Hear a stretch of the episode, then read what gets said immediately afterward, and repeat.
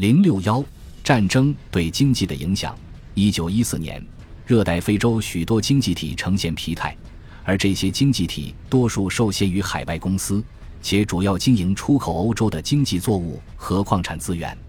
殖民宗主国对其殖民地区的投入非常微薄，几乎没有专门用于连接出口地区与海岸的铁路。一九一四年，欧洲与热带非洲的贸易总额相对较小，其中英法两个主要殖民国与该地区的贸易额甚至不足其贸易总额的百分之三。战争中，英法两国失去了最重要的商业伙伴——南非、埃及和阿尔及利亚。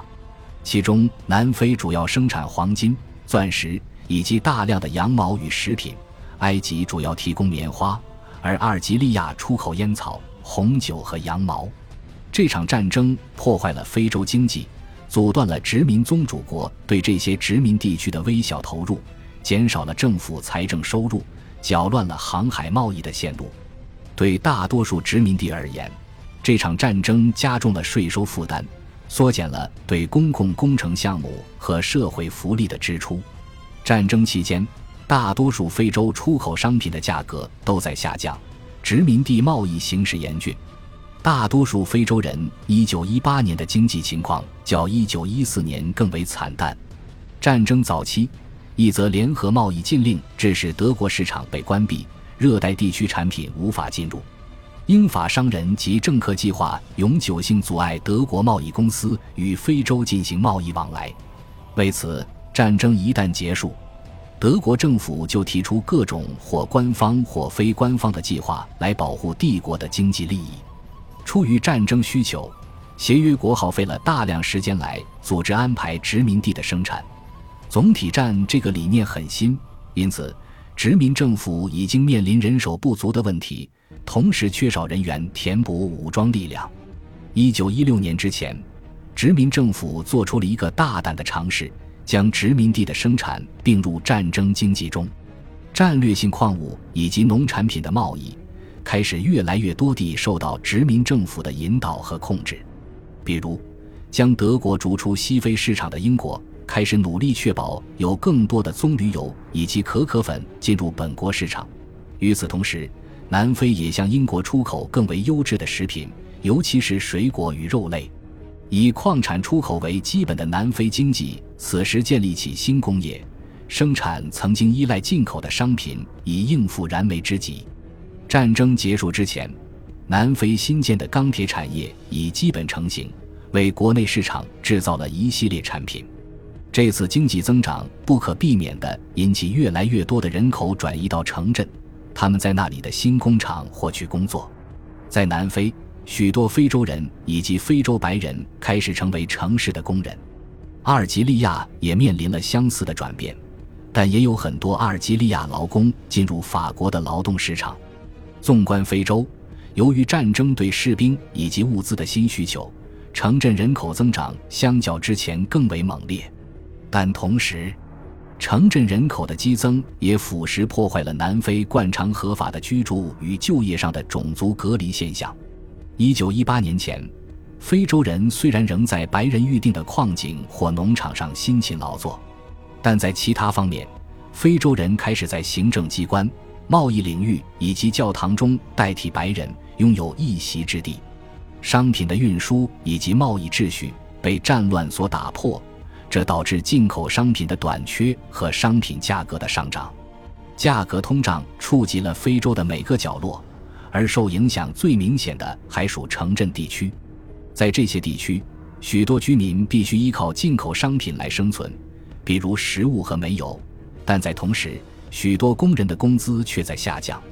1914至1918年间，南非和阿尔及利亚的物价翻了一倍，塞内加尔的物价变为原来的三倍。马达加斯加的物价甚至上涨了五倍，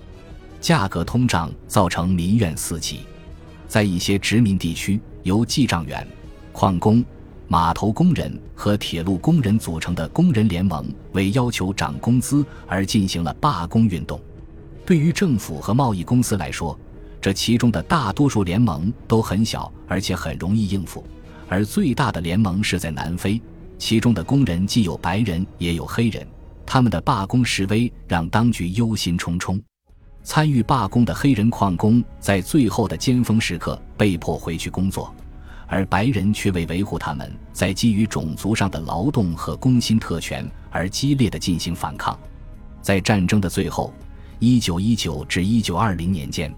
非洲大陆经历了短暂的战后经济复苏，这也促使物价进一步上涨，引起了更多的怨言。东非的这场持久战使得人们颠沛流离、妻离子散。这不仅限于小型军事行动所涉及的地区，毁灭性的冲击造成了大范围的影响。男性被强制征兵，家畜和粮食被收缴用作战时储备。战略物资供应者将他们掠夺的魔爪伸入肯尼亚、乌干达、刚果、北罗德西亚、尼亚萨兰和普属东非地区。男人被迫上了战场，往往就一去不归。再也没能见到自己的妻子和孩子。战争带来的疾病和饥荒也造成了重大的伤亡，虽然很严重，却没有确切的死亡数字，但这也必须包括在死亡总人数内。在非洲东部和中部，残酷的战争导致某些地区的食物奇缺和饥荒，人口数量下降，以及成千上万的人和牲口死于流行疾病。战争的破坏力以及隔离带来了严重的生态后果，人口迁移，非洲锥虫病肆虐，土地受到破坏。对东非的许多地方来说，多年的战乱确实在那段时期给其造成了严重的危机。一九一九年初，也就是第一次世界大战后的第一年，大流感在世界范围内爆发，短短六个月时间就使得三千万人因此丧命。远远超过战争所带来的伤亡人数。尽管这次流感并非由战争导致，但由于当时的政府部门将大部分精力投入战争中，以至于无暇顾及流感的蔓延。于是，流感沿着战线从欧洲、美洲蔓延至非洲地区，并通过铁路、水路和贸易等方式迅速波及整个非洲大陆。疾病和死亡总是毫无预兆地突发而至。非洲大部分地区的死亡率为百分之二至百分之三，而这一数据在东非地区已增至百分之五至百分之六。南非的形势则更为严峻，国际航道的交汇以及四通八达的铁路网络使疾病迅速席卷整个联盟。最新的官方数据显示，已有三十万人因此次流感丧命，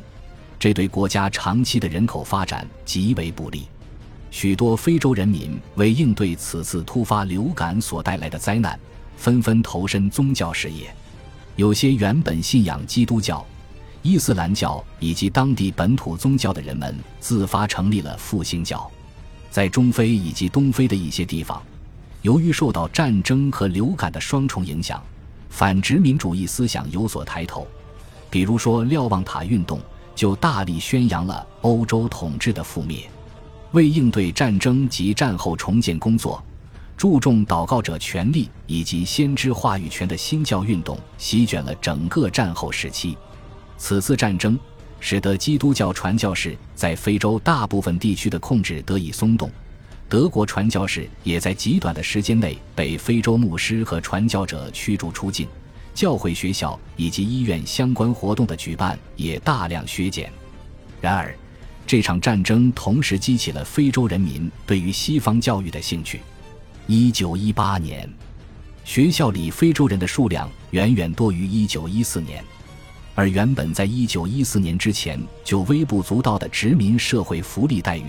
又在此次战争中遭受重创。恭喜你又听完三集，欢迎点赞、留言、关注主播，主页有更多精彩内容。